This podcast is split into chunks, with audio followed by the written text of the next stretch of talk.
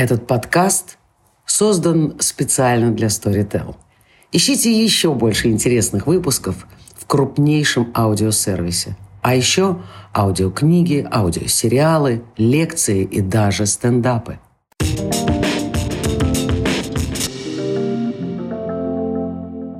Привет, дорогие друзья! Меня зовут Юлия Варшавская, и это значит, что вы слушаете мой подкаст. Я не это имела в виду.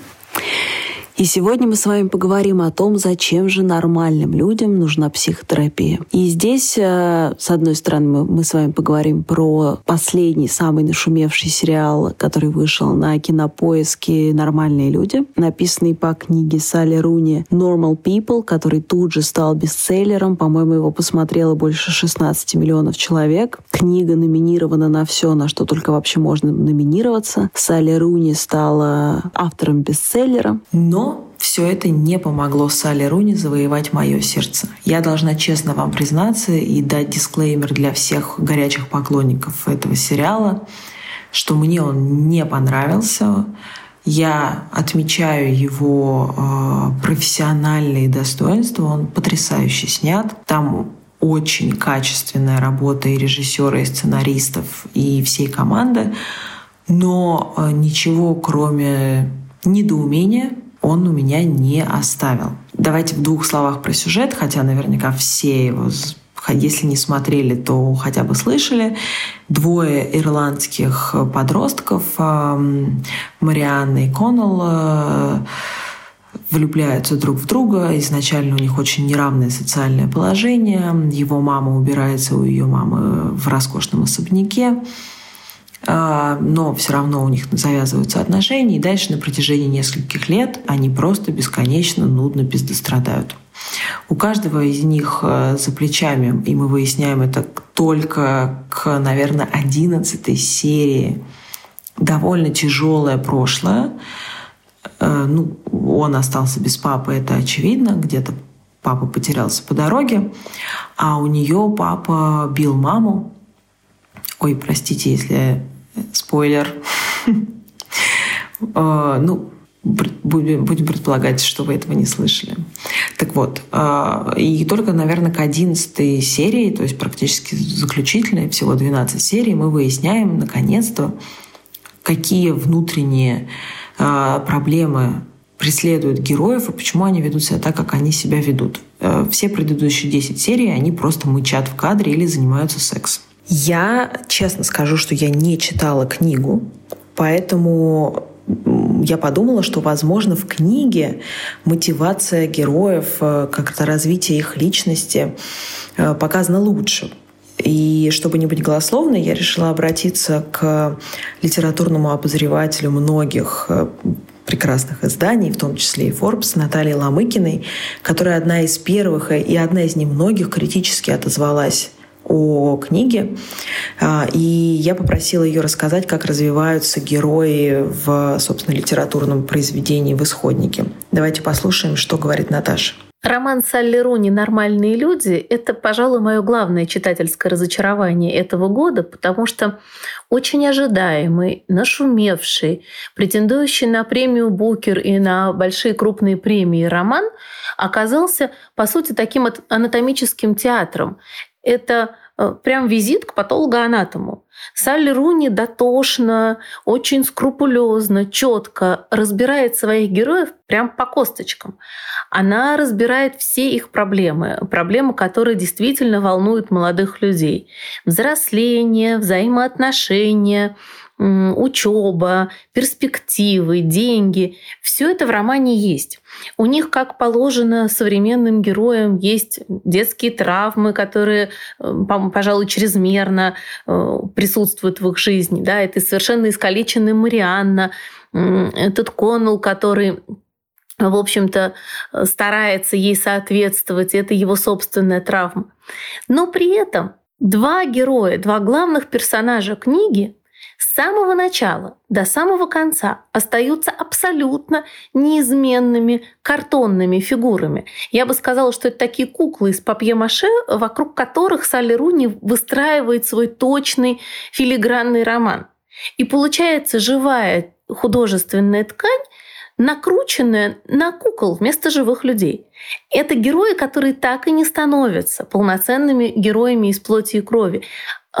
Дело в том, что в художественном произведении все-таки путь развития героя, вот его трансформация, которую он проходит, от начала романа до конца романа, это и есть самое главное. И герои Руни не меняются абсолютно. Они не делают никаких попыток ни понять себя, ни понять другого, второго персонажа. Да? Они пара. И это пара главных героев, которые пытаются понять все вокруг, кроме себя самих и кроме друг друга. То есть история любви, которая должна была бы взбудоражить и волновать, оставляет читателя абсолютно равнодушным. Он смотрит за тем, как эти герои раз за разом наступают на коммуникационные грабли, которые буквально у них привязаны к ногам, и с ними ничего не происходит. Дзынь, ручка грабель стукается о лоб куклы, и не происходит опять ничего. Они абсолютно э, не способны к рефлексии, к той рефлексии, которая делает э, персонажа настоящим героем романа. И я совершенно не понимаю того ажиотажа, который вокруг этого романа происходит. Я не понимаю, почему на, на кастинг сериала приходили толпы. Вот я читала о том, что на кастинг приходили толпы молодых людей, которые говорили, Марианна — это я, Коннелл — это я. Мне очень сложно понять, что находят э, молодые люди в этих картонных персонажах, которые не дают себе труда задуматься о своей жизни. И я отказываюсь верить, что это портрет современного поколения, потому что я преподаю в университете, и мои студенты — это как раз ровесники Марианны и Коннелла, и они совершенно другие, они живые, думающие. Да, есть проблемы с коммуникацией, да, есть сложности с тем, чтобы познать себя, да, есть сложности с тем, чтобы исправить какие-то травмы, которые нанесены, но люди их пытаются признать, они пытаются спросить себя, а что не так, что я могу сделать, чтобы исправить герои Марианны и Коннелла просто живут. Они плывут по э, течению своей жизни просто как щепки. Вот абсолютно картонные, плоские, э, легкие персонажи, которые не весят практически ничего, потому что у них внутри пустота. И поэтому роман, я считаю, несостоявшимся. И персонажей, ну, к сожалению, не живыми. Вообще, а, мне кажется, что триггер в этом сериале, потому что я никак не могу найти никаких других объяснений, это ностальгия. Потому что большая часть восторженных постов, которые я прочитала, они исходили от людей глубоко 35+. Я думаю, что а, у этого фильма есть две очень большие аудитории. Это аудитория 35+, которые уже прожили свою всю бурную, веселую, циничную молодость и их снова а, одолевает сентиментальность и воспоминания о своих 18. А с другой стороны, это те самые девочки э, лет 18, которые просто а, ассоциируют себя с главными героями и переживают все те же самые вещи. Вот я, 30-летняя э, тетя с достаточно, честно говоря, циничным отношением к отношениям, меня такие вещи не трогают. Поэтому я, с одной стороны, да нет, с другой стороны, это мой подкаст, и здесь мое субъективное мнение. Поэтому я вам рассказываю о том, что думаю по этому поводу я. На самом деле, а, мне кажется, что самое важное, что есть в этом сериале, и здесь а, кроется ответ, почему он на самом деле нужен и важен, даже несмотря на то, что он мне не понравился. Он рассказывает нам, если вы осилили все 12 серий и досмотрели до конца, почему нормальным людям тоже нужна помощь психолога.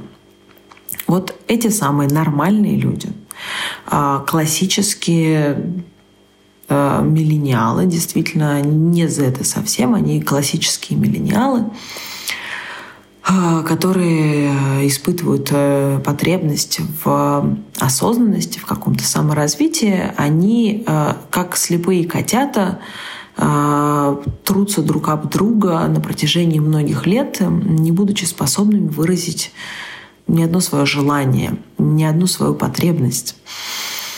Они молча долго смотрят друг на друга, молча долго смотрят в разные стороны – они занимаются сексом, и вне этого секса у них э, не происходит никаких внятных разговоров, хотя во многих из ситуаций, в которых оказываются герои, э, ну, есть просто какие-то очевидные вещи, которые нужно сказать. И э, огромное количество людей написали в отзывах о сериале как раз то, что они тоже чувствуют проблему в коммуникации – но мне кажется, что проблема в коммуникации и проблема этих героев совершенно не в том, что они не умеют выражать свои чувства или эмоции.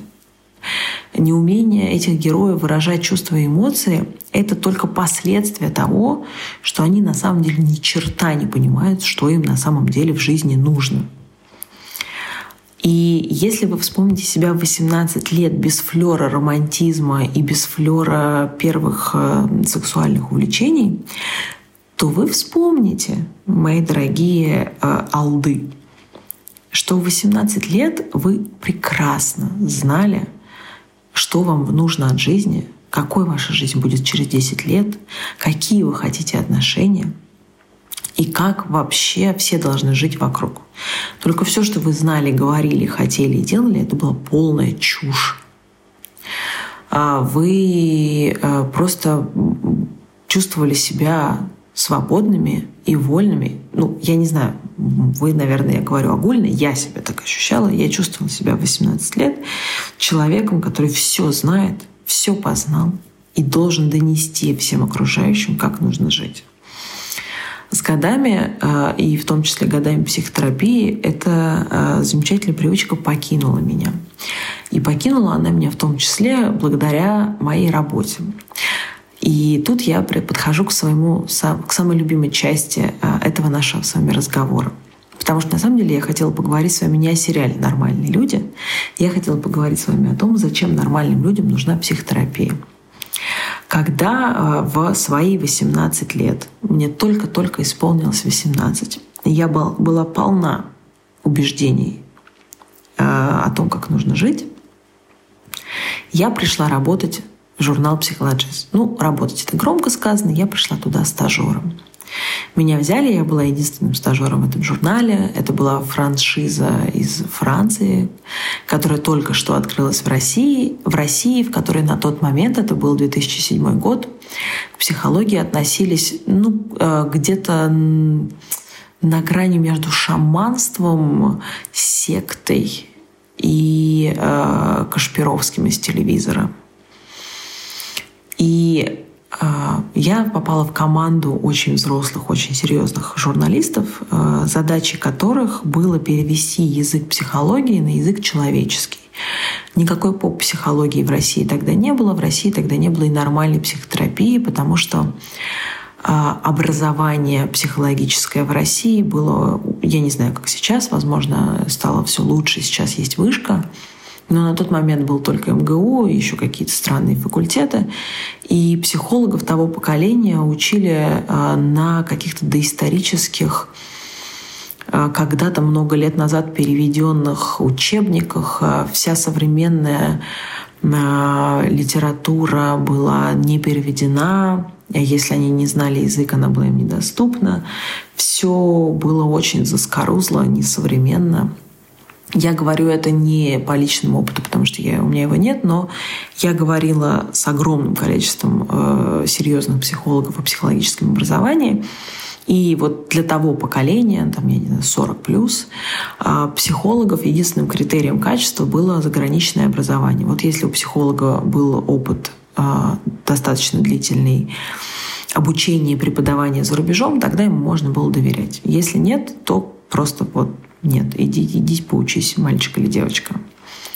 И вот в такой обстановке я в свои 18 лет пришла в журнал «Психологизм».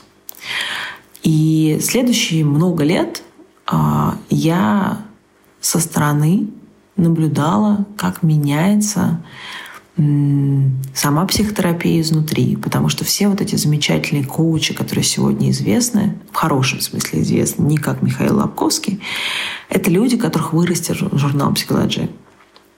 Кстати, правильно произносится он «психологии», Это французский журнал, никакой не psychology, не психологиз или что-то в этом духе. Это было всегда хохма, когда я звонила и представлялась. Правильно он произносится психологи. И такого слова, кстати, не существует, потому что со французского дословно переводится как психологии во множественном числе. И э, с одной стороны я наблюдала, как меняется психология, с другой стороны я наблюдала, как меняется в обществе отношение к психологии. Это было очень медленно, это заняло в среднем лет 15. И на сегодняшний день идея, что э, молодые люди, в том числе 20-25 лет, э, как это было в случае героев нормальных людей, могут пойти к психологу, и это не стыдно, тебе не стыдно попросить о помощи. И вообще э, парадигма, в которой жила Россия, заключающаяся в тюремном э, слогане «Не верь, не бойся, не проси», она на сто процентов работала в отношении отношения людей к психологии и вообще какой-то селф-помощи. Но это очень сильно изменилось за последний год. Это, с одной стороны, породило большое количество шарлатанов, это породило большое количество бездарных поп-психологов, которые несут какую-то ахинею в огромном количестве глянцевых изданий. Но, с другой стороны, это породило рынок, а, где в разной ценовой категории с разной степенью профессионализма люди разного возраста и разного достатка могут получить э, психологическую помощь. А у меня за плечами в совокупности, наверное, лет 7-8 психотерапии. Я э, пришла в нее уже много лет отработав в журнале «Психологии». И я пришла в нее в очень тяжелом состоянии. А, и я, я очень жалею, что в возрасте героев сериала «Нормальные люди» я не знала, что мне тоже нужно проработать какие-то мои детские травмы, какие-то мои психологические проблемы. И в итоге я оказалась в ситуации, а, которая довела меня до очень тяжелого ну, такого пограничного с психиатрией состояния. Там в том числе там, была пострадовая депрессия наложилась. В общем, я в очень тяжелом состоянии, в очень тяжелых отношениях пришла к психологу, который на протяжении долгих лет э, меня вытаскивала. Но главное, что она помогала мне выстроить мою собственную осознанную личность а, с проработанными травмами. То, что мы видим в сериале а, «Нормальные люди», это нормальная ситуация. Именно поэтому он так и называется, и поэтому а, его нужно, наверное, посмотреть молодым людям, которые ощущают себя непонятыми, неуслышанными, но они в первую очередь непонятые и неуслышанные сами, самими собой. Потому что когда ты очень юн, ты либо не можешь выразить ничего, потому что ты ничего про себя не знаешь, и характерно, что главный герой чаще всего, если он вообще что-то говорит, он говорит, я не знаю, адуно, адуно, а, с таким ирландским акцентом. Есть друг, другая крайность, крайность, э, в которой жила я, когда мне казалось, что я знаю все, обе крайности неверны. А, а потом ты 18-20 лет, в зависимости от того, а, какому типу ты принадлежишь, а, ты либо учишься коммуницировать с миром, либо ты а, подстраиваешься под то, как мир требует от тебя, чтобы ты коммуницировал. Но все это очень мало связано с тем, какой ты на самом деле человек, что ты на самом деле хочешь. И при удачном стечении обстоятельств спустя годы если ты прошел психотерапию, если ты кое-что в жизни осознал, а, к где-то 30 годам ты приходишь с хорошим, твердым пониманием, что тебе от этой жизни нужно. Но самое смешное, что в этот момент тебе настолько лень тратить свою прекрасную, драгоценную жизнь и свое время, и особенно свое время с другими людьми, на то, чтобы всем это им объяснять, что ты э, снова молчишь. И мне кажется, что вот эта история, а, которую постоянно мусолят во всех постах, во всех рецензиях о том, что люди не разговаривают,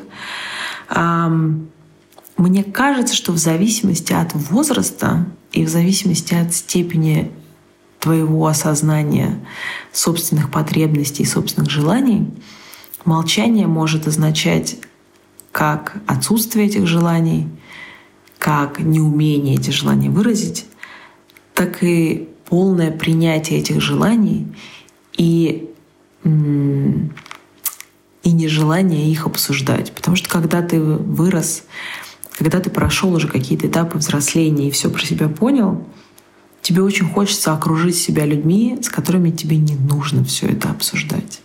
С людьми, которыми не нужно ничего объяснять.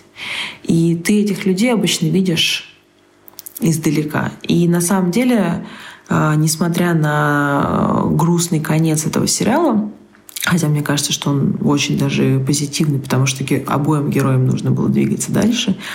И, кстати, если он, Коннелл, пошел на психотерапию, то она так себе и ничем не помогла, хотя она э, прямо с целым букетом э, направлений к хорошему психотерапевту на такой длительный период, потому что бедная девочка, в общем, будучи жертвой домашнего абьюза в детстве и в подростковом возрасте, конечно, все это совершенно не проработала.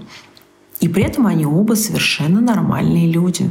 Они обычные, э, среднестатистические подростки, потом молодые люди, которым, как и любым другим среднестатистическим и нормальным подросткам, и молодым людям, и не только молодым людям, нужна помощь. И э, я встречала много очень взрослых людей, которые пробовали идти в терапию после 40, 45, 50 лет. И, к сожалению, результат э, их работы, несмотря на все желание как-то изменить свою жизнь, был ну, не очень э, внушительный. Поэтому мне кажется, что не нужно молодым людям, нормальным молодым людям, стыдиться своего желания пойти к терапевту и поговорить с ним о том, что его беспокоит. И я вас уверяю, что зачастую с терапевтом гораздо проще и эффективнее поговорить, чем с молодым человеком, который такой же, как и ты, сидит в кровати и мычит. А, глядишь, может быть, у молодого человека нужно будет поменять после разговора с психотерапевтом. Такое тоже бывает, и многим это идет на пользу.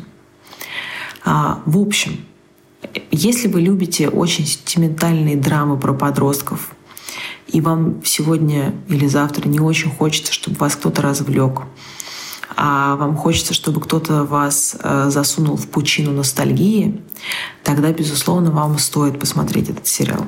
Если э, вы чувствуете, что вы нормальный человек, которому нужна помощь, э, вам нужно позвонить хорошему психотерапевту, и походить к нему годик. Сейчас, к счастью, тем более в карантин, когда все стало онлайн, это стало дешевле и доступнее. Всем а, психологического, ментального здоровья.